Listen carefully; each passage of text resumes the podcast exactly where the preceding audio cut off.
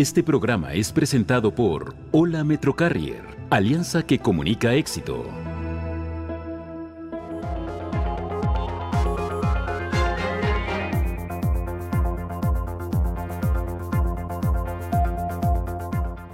Pánico y desinformación. Circulan audios sobre supuestos hechos violentos. Colima tiene el primer lugar nacional en homicidios dolosos. Un turista murió ahogado durante periodo vacacional de Semana Santa y Pascua. Además, hubo múltiples rescates.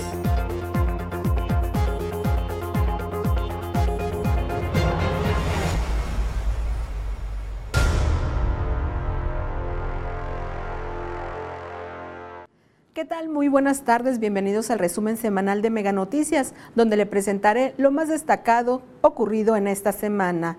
Soy Rosalba Venancio y le invito a que me acompañe la siguiente media hora.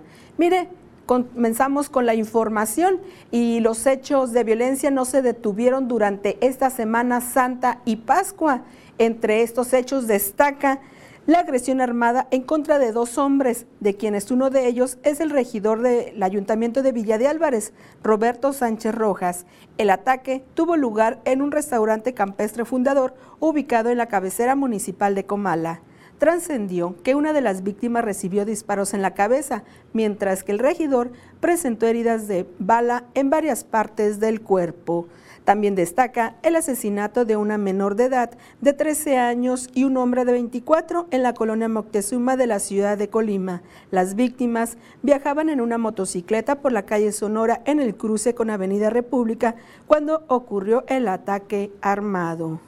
También durante Semana Santa destaca el asesinato con disparos de arma de fuego de tres personas que se encontraban en el jardín de la colonia Emiliano Zapata de la ciudad de Villa de Álvarez. El ataque armado se reportó después de las 2 de la tarde. De acuerdo a testimonios, dos de los fallecidos se encontraban en el interior de un vehículo color café que se encontraba estacionado por la calle Zaragoza y la tercera víctima quedó tendida en el jardín. De este hecho, conmocionó a la sociedad al darse a conocer que los ejecutados eran dos docentes. Y al respecto platicamos con algunos conocidos de estos profesores y ellos aseguran, igual que todos los colimenses, que esta ola de violencia pues nos tiene aterrorizados. Veamos la información. A cinco días del asesinato a mano armada de los docentes Paola de Jesús Ruiz Ramírez y Rubén Torres León, las autoridades estatales no han emitido comunicado alguno al respecto, mientras familiares y amigos de las víctimas exigen un alto a la violencia que persiste en Colima. En una carta pública dirigida a la gobernadora Indira Vizcaíno Silva, Gabriela Farías, prima de la maestra asesinada, lamenta la impunidad e indiferencia por parte de las autoridades. También, entrevistada por Mega Noticias, una amiga del profesor Rubén Torres menciona que ya no es seguro transitar por Colima y que a su parecer cualquier persona inocente podría ser una víctima más. Lo más triste es esto, que se, está normalizando esta ola de violencia y no se puede vivir así. Realmente deberíamos de exigir ya que esto pare, porque los niños no pueden siquiera regresar a los parques o a las escuelas con esta inseguridad. Ella señala que para las autoridades estatales parece cómodo lavarse las manos con el discurso de que todas las personas asesinadas en esta ola de violencia estarían relacionadas directa o indirectamente con actividades delictivas.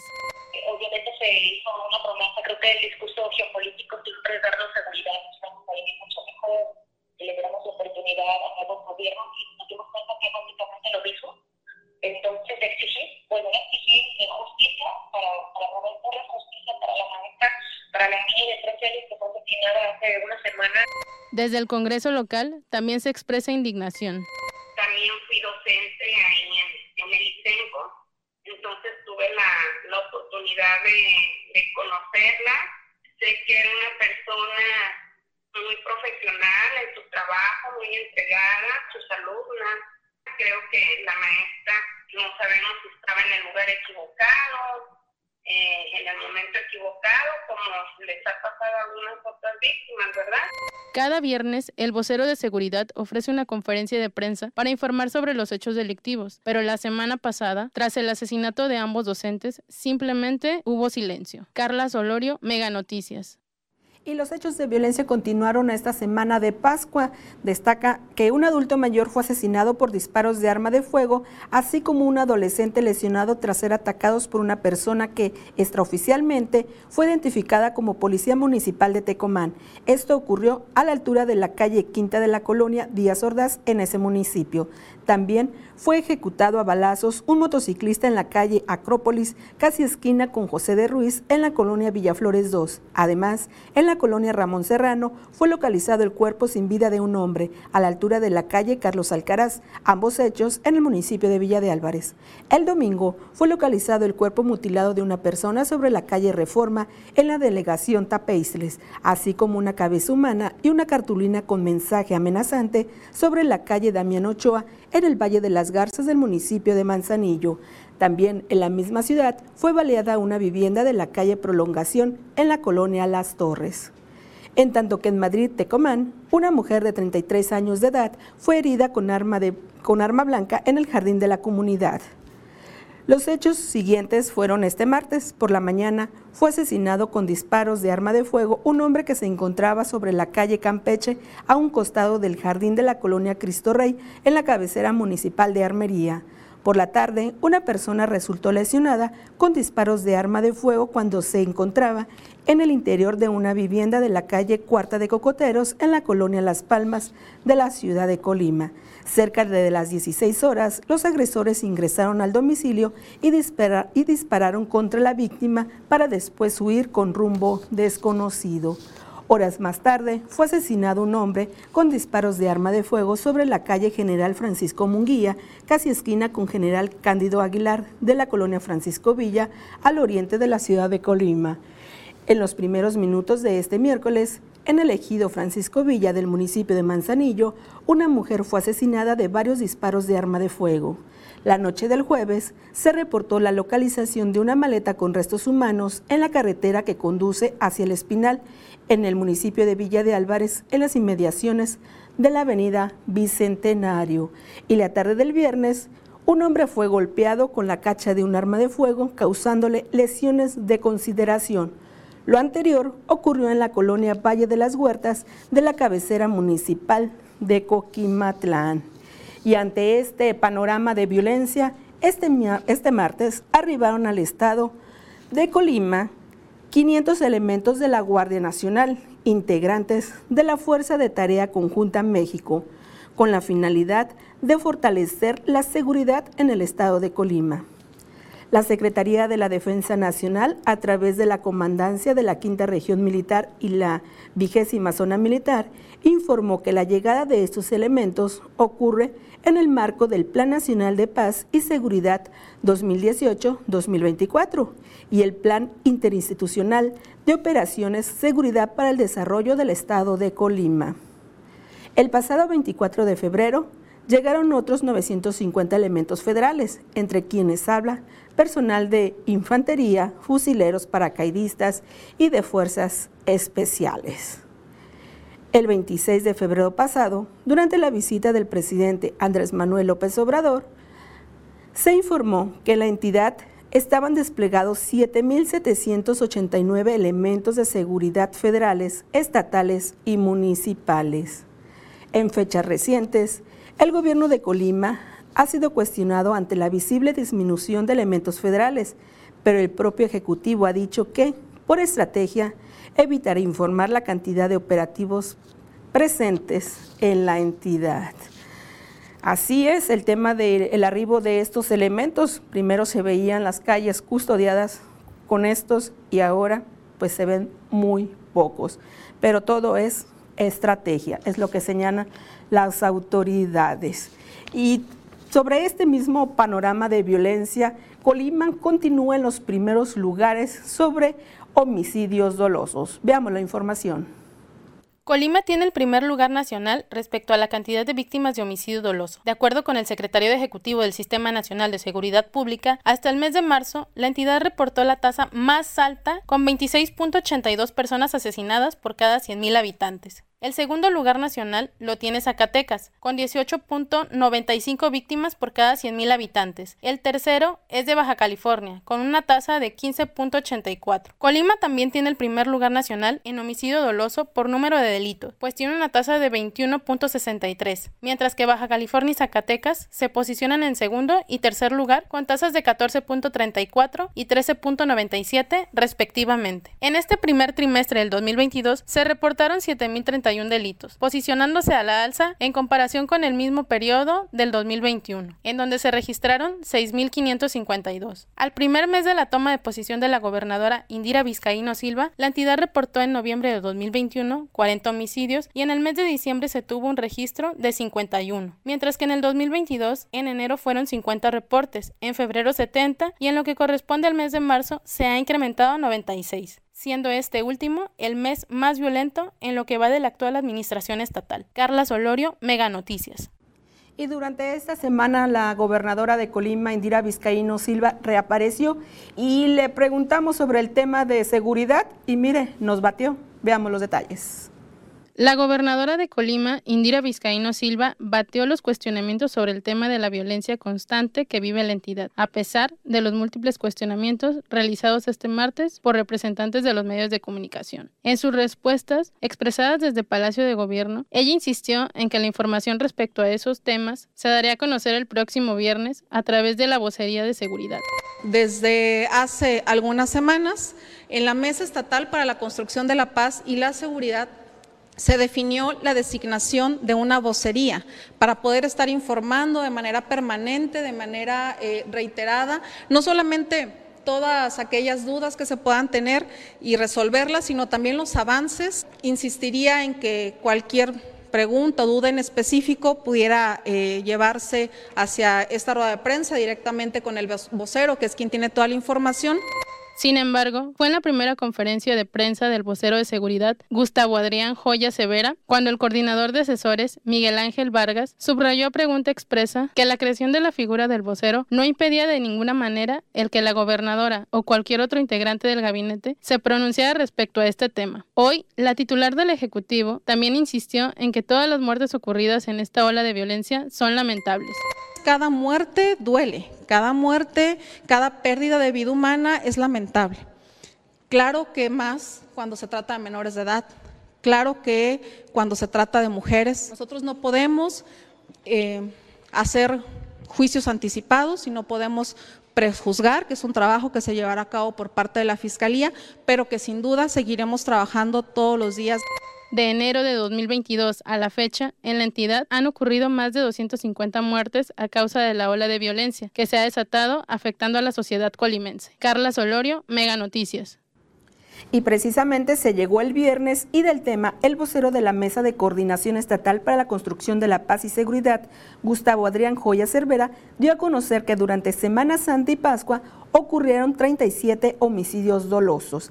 El desglose es el siguiente. Del viernes 8 al 14 de abril ocurrieron 20 homicidios. Del 15 al 21 de abril fueron 17, mientras que del 1 al 7 se registraron 30 homicidios. Es decir, en lo que va del mes de abril han sido asesinados 67 personas en la entidad. Y de enero a la fecha, 283 homicidios dolosos han ocurrido. Mire, también se informó sobre el homicidio de la menor de 13 años.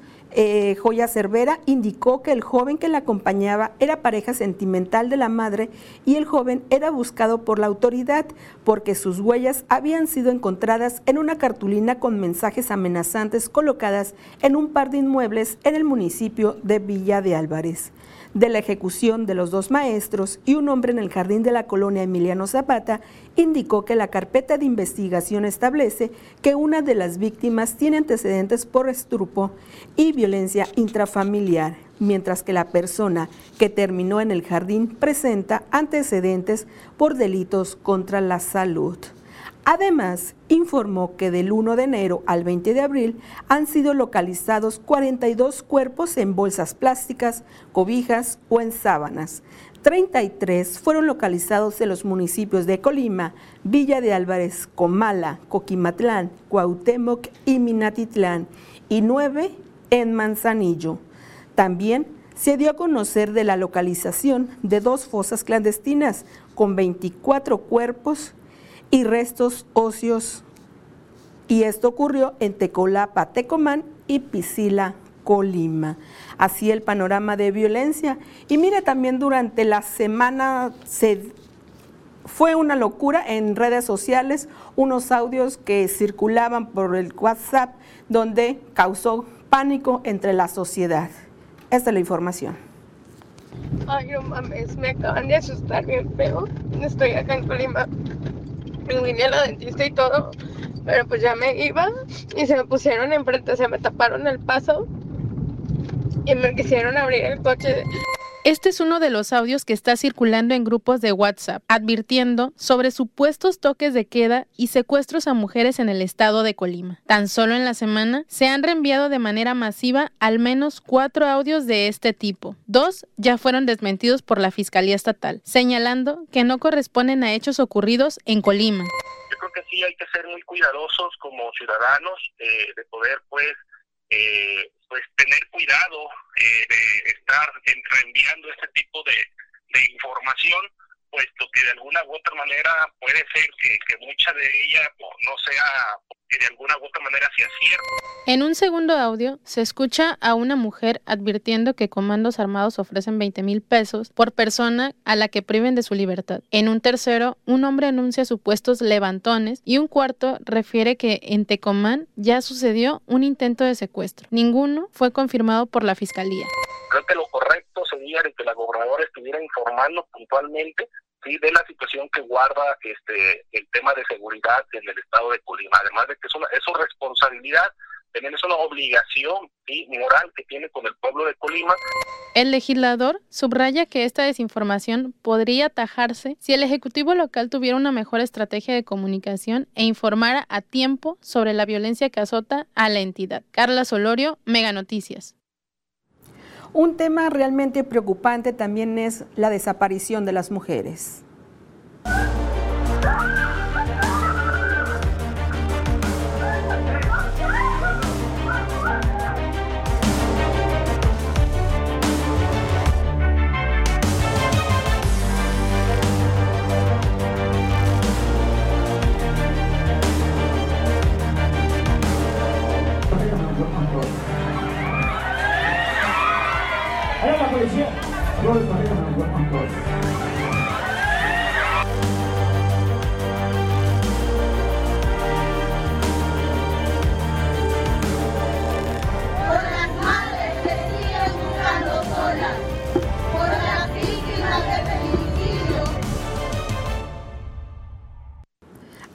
En la entidad, las cifras oficiales indican que en este 2022 han desaparecido cinco mujeres. Escuchemos la información.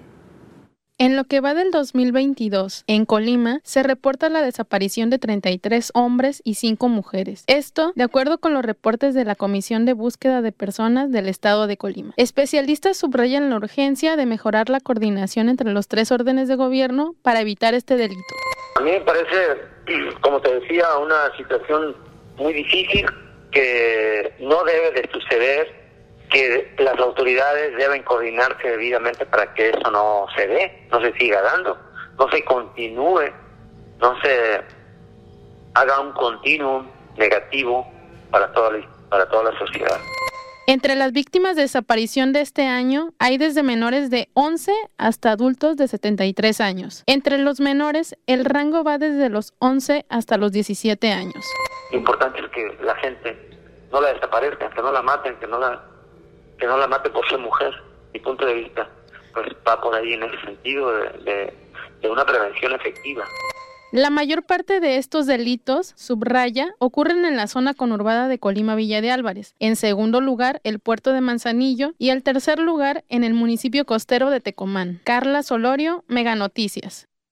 Sin embargo, el colectivo solidario de búsqueda de desaparecidos reportan que está en busca de 20 mujeres y 180 hombres.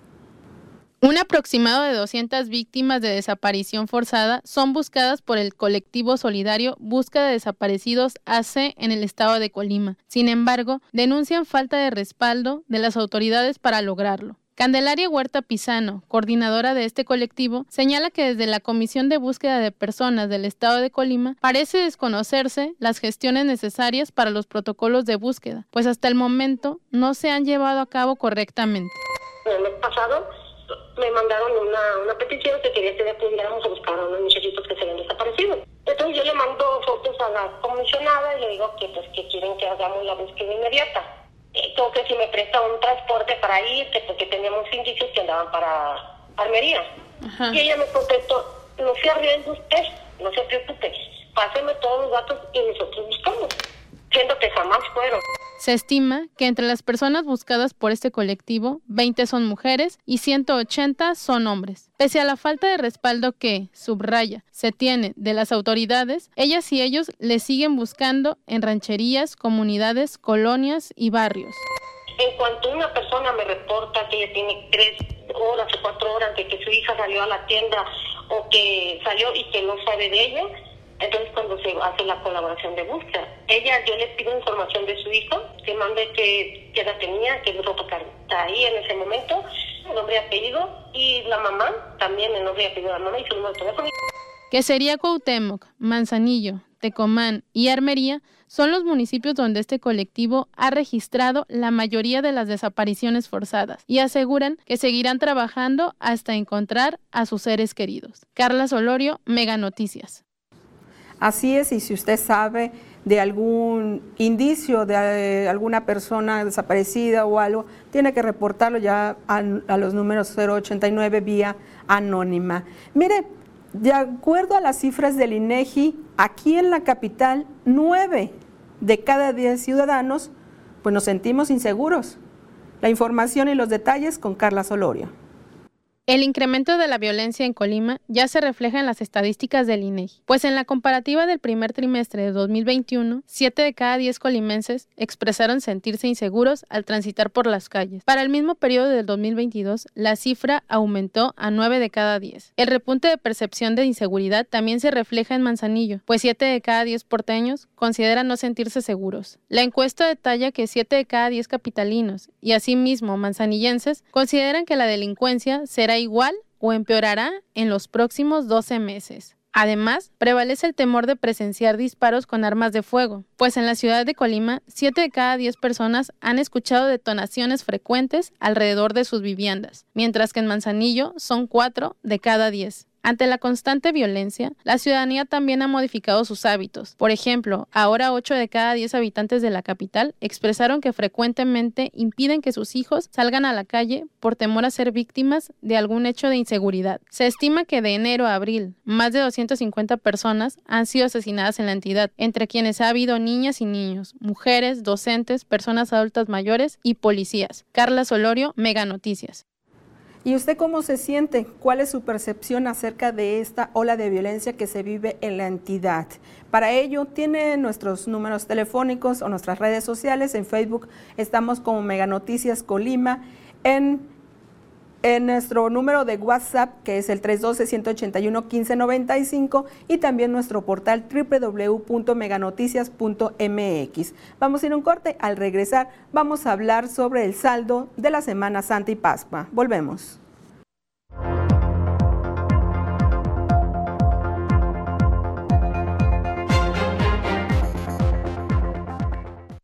Megacable estamos buscando tu talento. Te invitamos a participar en nuestra Feria Virtual de Empleo del 25 de abril al 1 de mayo, donde ofertaremos más de 2.000 vacantes a lo largo de la República Mexicana. Ingresa a www.feriavirtual.megacable.com.mx. No te la pierdas y únete a nuestro equipo.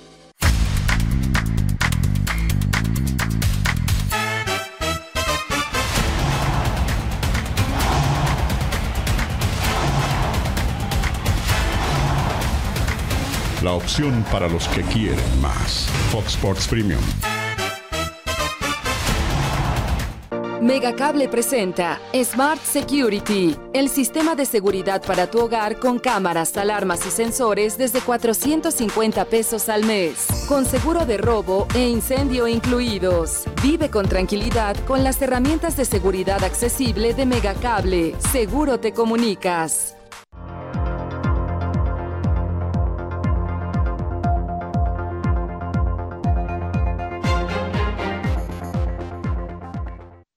Muchas gracias por continuar con nosotros en su resumen semanal de Mega Noticias. Desafortunadamente no se logró el saldo blanco durante este periodo vacacional de Semana Santa y Pascua. Manuel Pozos nos tiene los detalles.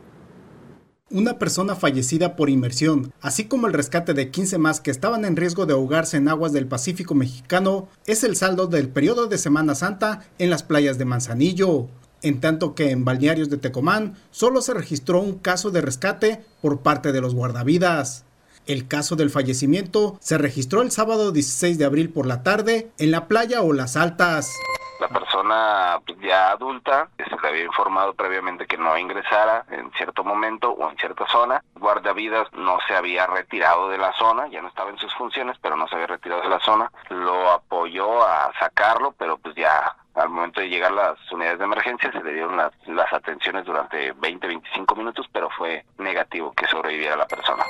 Además de los rescates, la Dirección de Protección Civil y Bomberos de Manzanillo reportó que del 11 al 17 de abril también brindó 14 atenciones prehospitalarias, 18 apoyos con niños extraviados y cobertura de 500 personas con recomendaciones de seguridad. En tanto que Tecomán reporta saldo blanco en sus playas. No tuvimos ningún incidente en playas, ¿no? En el sentido de, de personas ahogadas. Sí tuvimos únicamente un solo rescate, pero afortunadamente eh, todo esto en base a la gran coordinación que se tuvo con, con las dependencias que estuvimos al frente del operativo. La Unidad de Protección Civil de Tecomán reporta que durante la Semana Santa se atendieron 150 servicios, entre asistencia vehicular, recomendaciones al turismo, atención de personas por picaduras de abeja, un incendio de pastizal, incendio de vehículo y dos volcaduras de unidades vehiculares. Manuel Pozos, Mega Noticias. Y los hoteleros también tuvieron buenas noticias, ellos alcanzaron un 85% de ocupación. Al realizar un balance de la primera semana del presente periodo vacacional, la Asociación de Hoteles y Moteles de Colima reporta que del 11 al 17 de abril se registró una ocupación entre un 80 y 85%, principalmente en habitaciones del puerto de Manzanillo. Estábamos esperando alrededor del 90% para poderla calificar como buena. Eh, sin embargo, un 85% creo que está dentro de los parámetros. Nos hubiera gustado que hubiera un poco más, pero bueno, franca recuperación, que es lo importante. La Subsecretaría de Turismo señaló que para el periodo vacacional de Semana Santa y Pascua 2022 se estima una afluencia turística de 103.937 personas, que representará una derrama económica de 442.567.793 pesos y una ocupación hotelera de 87.73%. Felipe, para esta semana, ¿cuál es la estimación? Mira, nosotros estamos esperando un 70% de lunes a sábado ocupación. Esperemos que estemos en esos niveles. Ahorita ya reservado tenemos cerca del 50%. Quiere decir que nos falta ese 20% que de último minuto pueda estar reservando. Turismo Estatal señala que Colima recibe a turistas de todo el país, principalmente a personas que llegan por carretera desde estados como Jalisco, Ciudad de México, Michoacán, Aguascalientes y San Luis Potosí, que visitan principalmente las zonas turísticas de Manzanillo, Tecomán, Armería, Comala y Colima Capital. Manuel Pozos, Mega Noticias. Algunos incidentes que se registraron eh, en el Parque Metropolitano fue picadura de alacrán y precisamente las estadísticas indican que Tecomán es el municipio con mayor incidencia. En Colima, la incidencia por picadura de alacrán es alta. De hecho, es una de las principales atenciones en los hospitales públicos. Tan solo durante 2021, la entidad reportó 1.705 casos de intoxicación por picadura de alacrán y de acuerdo con la Secretaría Estatal de Salud, la mayoría ocurrieron en el municipio de Tecomán con 535. Los alacranes que son bastante peligrosos son los que normalmente vemos o los conocemos como los, los alacranes amarillos o cafés, que son los que conocemos como los, los de Tecomán. Y la manera de identificarlos es porque las pinzas las van a tener largas y angostas y en la cola siempre van a tener el apéndice que es como el ganchito. El segundo municipio con más picaduras es Manzanillo, con 439 casos. Armería es el tercero, con 295. La autoridad sanitaria advierte que el veneno de los alacranes es uno de los más tóxicos y afecta con mayor gravedad a menores y personas adultas mayores.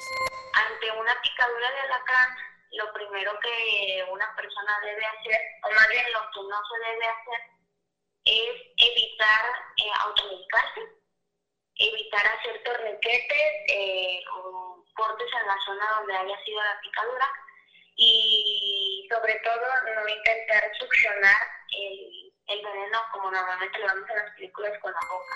Las autoridades sanitarias recomiendan mantener una buena limpieza en el hogar y especial cuidado en lugares donde se acumulan artículos como calzado o ropa, evitar acostarse en camas sin antes acudir y utilizar botas y ropa de protección en lugares de trabajo de campo. Carla Solorio, Mega Noticias y ante una picadura de alacrán acuda inmediatamente a su centro de salud, a su médico personal y evite ante cualquier forma pues utilizar los remedios caseros. Manuel Pozos tiene los detalles.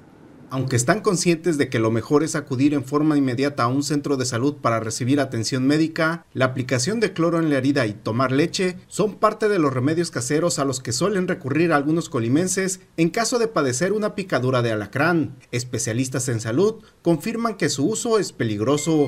Eh, donde le pica, se pica con una aguja y pone el dedo, la piel o se empaca de cloro. ¿Y si funciona? Sí. sí. ¿Eso cómo lo obtuvo usted aquí? Porque vivo en un rancho y en el rancho así lo hacemos. La piel o se empaca de cloro. ¿Y si funciona? Sí. sí. ¿Eso cómo lo obtuvo usted aquí? Porque vivo en Especialistas en salud advierten que la toxicidad de los alacranes es diversa y no acudir al médico para su atención en caso de picadura puede traer afectaciones fatales. Hay algunas personas este, que son sumamente sensibles y hasta pueden fallecer por una picadura de alacrán si no es tratada adecuadamente. Por eso sí se les pide que los remedios caseros en muchas ocasiones no traen beneficio a la persona, sino por el contrario, agravan el problema. el hecho de poner cloro pues puede provocar en la piel quemaduras. Manuel Pozos, Mega Noticias. Y vamos a cerrar este espacio informativo con una excelente noticia. Crean una cadena de ayuda para unos abuelitos. Se trata de Rita y de Adán. Veamos la información. Vayas para bañarse. Oigan nomás, por Dios santo, tanta cosa, Dios mío, yo me voy a atacar y me voy a morir. No, no, no, por favor, no. Se trata de que esté contenta.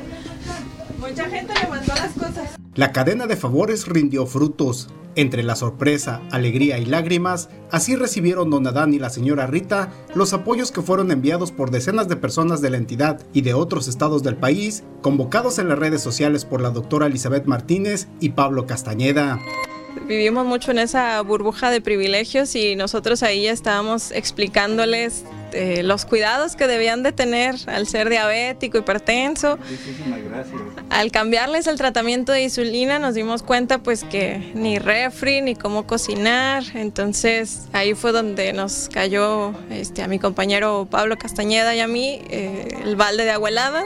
Rita y Adán son dos adultos mayores de 81 y 77 años de edad respectivamente que habitan en condiciones precarias en una pequeña vivienda de la colonia antorchista de Colima, casi cubierta en su totalidad de botellas de plástico que recolectan para sobrevivir. Con la convocatoria les llegó de todo, desde instrumentos médicos para monitorear la glucosa en la sangre, hasta toallas nuevas, un colchón, calzado cómodo para los dos, entre otras cosas. Eh, ya, suavecito. Sí. Suavecito, ¿verdad? sí. Ah, muy bien. No, está bien. ¿Qué, qué diferencia?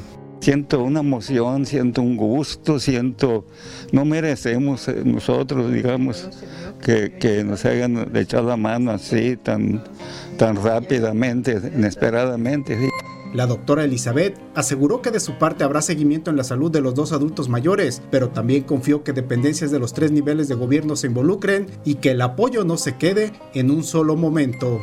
Es que me emocioné de ver la gente tan buena, tan linda, que todos se cooperaron para ayudarnos. Y yo seguiré pidiendo por todos ustedes, por todos ellos, de que Dios los bendiga y los socorre y me los conserve muchos años. Manuel Pozos, Mega Noticias.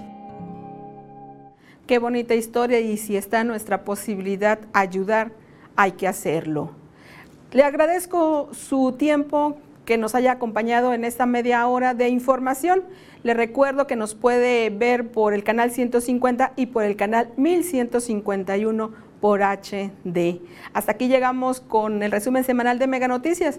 Tenga un excelente fin de semana. Hasta la próxima.